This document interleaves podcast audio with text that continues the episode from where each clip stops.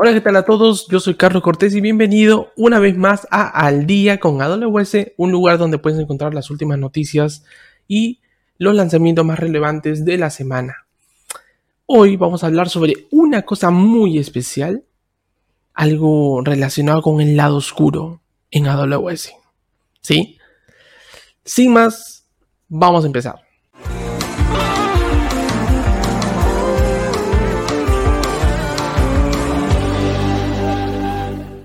Ok, ah, el servicio que les voy a hablar ahora les va a volar la cabeza. Sí, cuando yo le digo que les va a volar la cabeza es porque les va a volar la cabeza.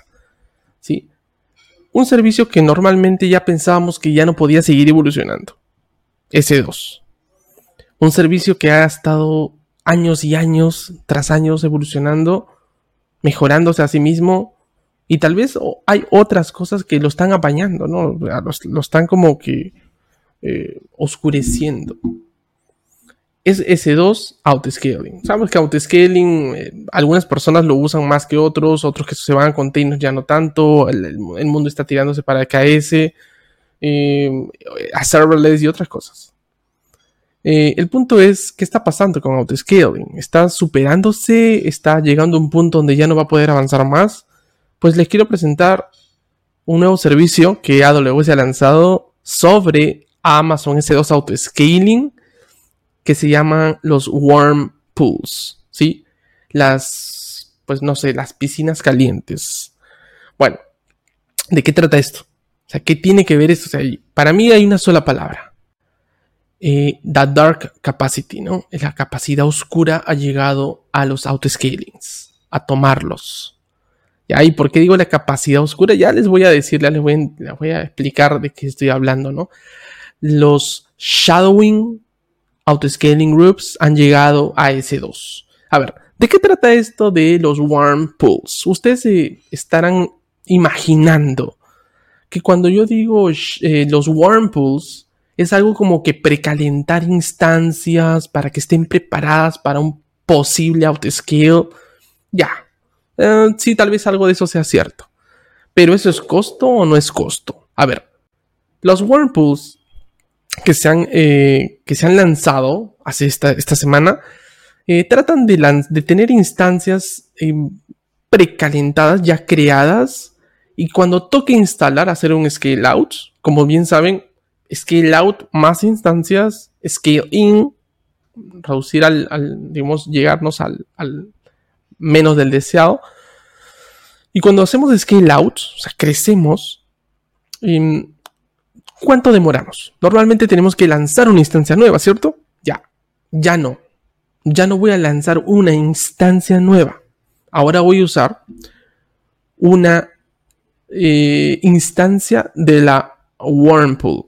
Esto significa que ya no voy a crearla. Simplemente voy a tomarla y la voy a colocar en la zona de S2 activas. Y el tiempo que mi aplicación necesita para poder lanzar esa instancia, o sea, el tiempo que yo me demoraba en lanzar la instancia, en que mi balanceador de carga demoraba en registrarla y estar en línea, va a ser muchísimo menor. Pero también tenemos un downside. El tema es que voy a tener que pagarlo. Voy a tener que pagar esa instancia que está en la warm pool a costa de tener una mayor eficiencia, alta disponibilidad y un failover brutal cuando yo use los pools. ¿Me entienden? Hay dos cosas interesantes de las pools. Hay dos estados. La primera es el estado apagado y la otra es el estado activo. Entonces, eh, yo obviamente pues voy a usar la que esté apagada, ¿no? Porque lo único que voy a hacer es prender la instancia.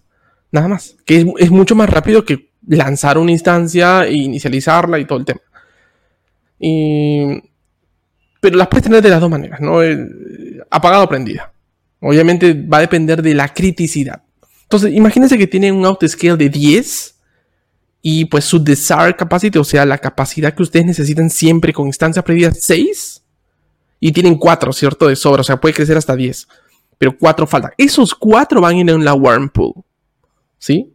Entonces, ahí hay muchas cosas interesantes. Por ejemplo, no soporta spot instances, eh, no soporta cuando tienes un políticas de múltiples instancias, eh, de diferentes tipos de instancias, o sea, cosas de esas. Hay cosas pequeñas que funcionan y otras que no. Ahora, ¿por qué yo les digo que esto no es, o sea, es, es genial, es brutal que esto haya salido en S2, pero no es novedad? Ya, Netflix, por ahí por el 2018, lanzó un artículo muy interesante, o sea, un proyecto muy interesante que cambiaba totalmente la estructura de la estrella de la muerte de Netflix eh, a nivel de cómo ellos administran su failover. ¿no? Ellos demoraban 50 minutos en hacer un failover o un testing de failover y lo redujeron pues a un minuto solamente. ¿Cómo? Pues con el proyecto Nimble. Y el proyecto Nimble habla sobre el shadowing outscaling groups, habla sobre la, capacidad oscura, habla sobre muchas de estas cosas, habla sobre dark autoscaling groups. Entonces, tratan de tener autoscaling groups con instancias ya listas, pero que tratan de que todas las métricas de CloudWatch y los eventos no pasen por ese lugar. Esta es una zona oscura. Y cuando hayan, hagan failover, transicionan rápidamente de este Dark Autoscaling Group hacia la zona productiva. ¿Sí?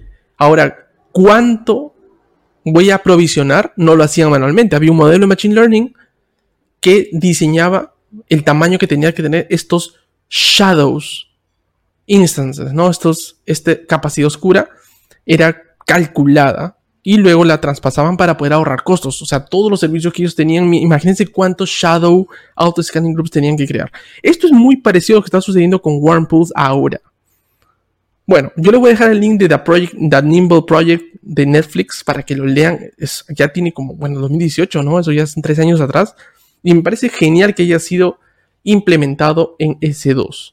Otra cosa interesante que suceden alrededor de las nuevas wormpools es que podemos también involucrarlas con, con los Autoscaling Lifecycle Hooks. Eso quiere decir que pues al momento que aprovisionamos el, el wormpool y, y, cambia de estado, por ejemplo, ha creado el wormpool, podemos invocar un lambda para poder hacer unos pre-checks y asegurarnos que todo esté en orden antes de que el wormpool salga y pase hacia la piscina de producción.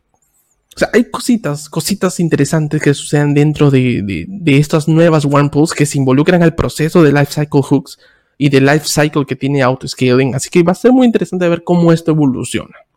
Nada más les digo eso y echen su ojo a esto que yo le voy a llamar a partir de ahora, no lo voy a llamar wormpools, le voy a llamar los, eh, los shadowing autoscaling groups o la capacidad oscura de AWS. ¿sí? ese debería ser el nombre. Bueno, eso es todo por hoy. Espero que les haya gustado. Compartan, síganme, denle like. Y ya nos veremos pronto en otras noticias relacionadas. Ahora pronto al lanzamiento de algunas noticias relacionadas con Machine Learning Serverless, como les había comentado. Estoy preparando eso. Así que no se lo pierdan. Y ya nos vemos pronto, muchachos. No se olviden que siempre ustedes tienen que estar al día con AWS. Bye bye.